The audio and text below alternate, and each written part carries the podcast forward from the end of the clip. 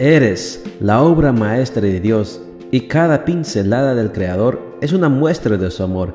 Presentamos la lectura devocional para damas, Pinceladas del Amor Divino, escrito por Erna Alvarado Poblete en la voz de Ruth Vargas desde Estados Unidos para todo el mundo de habla hispana. Muy buenos días querida amiga. El Señor te bendiga y te guarde. Hoy es martes 16 de marzo. El título de la matutina para hoy es Ser esposa. Nuestro versículo de memoria lo encontramos en Efesios 5:22 y nos dice, Las esposas deben estar sujetas a sus esposos como al Señor.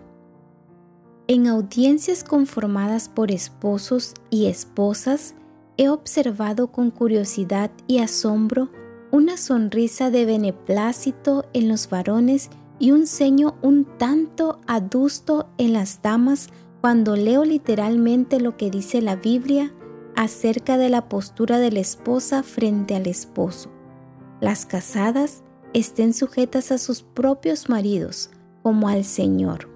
Me imagino que esto es consecuencia de la comprensión equivocada que algunos tienen acerca de la sumisión de la esposa de la que Dios habla en su palabra.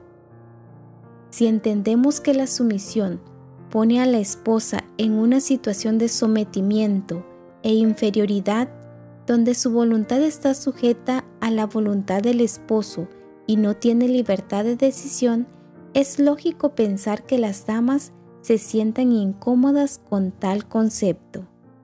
Es en este punto donde debiéramos preguntarnos, ¿debe la esposa cristiana estar sujeta a su marido? ¿Es un mandato que sigue vigente para las esposas de hoy? ¿Y qué significa estar sujeta a él? Recordemos que la palabra de Dios es eterna, inamovible a pesar del tiempo.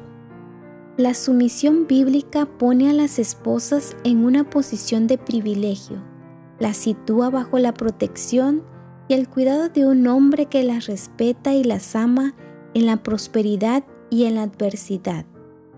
La mujer sujeta a su esposo no se convierte en su propiedad, no se queda sin voluntad ni sin capacidad de tomar decisiones por sí misma. Sujeción no es servilismo, es reconocer el rol que el esposo tiene en el hogar. Dios no es honrado cuando las esposas usurpan el liderazgo del esposo, anulando su personalidad y menospreciando lo que hace por ella y por la familia. He visto a mujeres agobiadas y cansadas, entre ellas yo misma, en el intento por tener el control total y absoluto de la familia, incluyendo al esposo. La naturaleza masculina fuerte, decidida y concreta es necesaria para disciplinar y educar a los hijos, para sostener a la familia y para proteger a la esposa. Bajo el liderazgo de un esposo que se sujeta a Dios, las esposas están seguras y protegidas, tratadas como vaso frágil y en condición de servir a la familia con gozo y gratitud.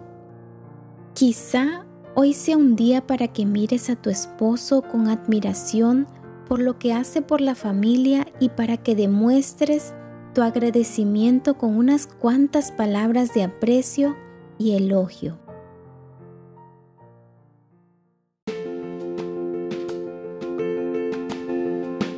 Les esperamos el día de mañana para seguir nutriéndonos espiritualmente. Bendecido día.